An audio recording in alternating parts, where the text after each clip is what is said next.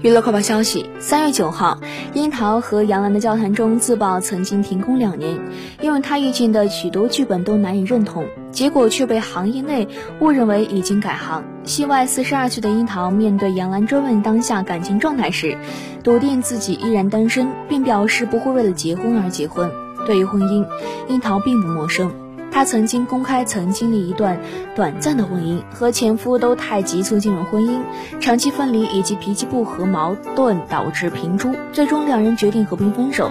从搭错车、幸福像花儿一样到鸡毛飞上天、人世间，樱桃已经成为大满贯事后。但是对比许多女艺人，她除开演戏外，很少公开亮相。樱桃婉言，没有演员不希望更红一点，但是许多事情并不由自己，她也享受当下的步调。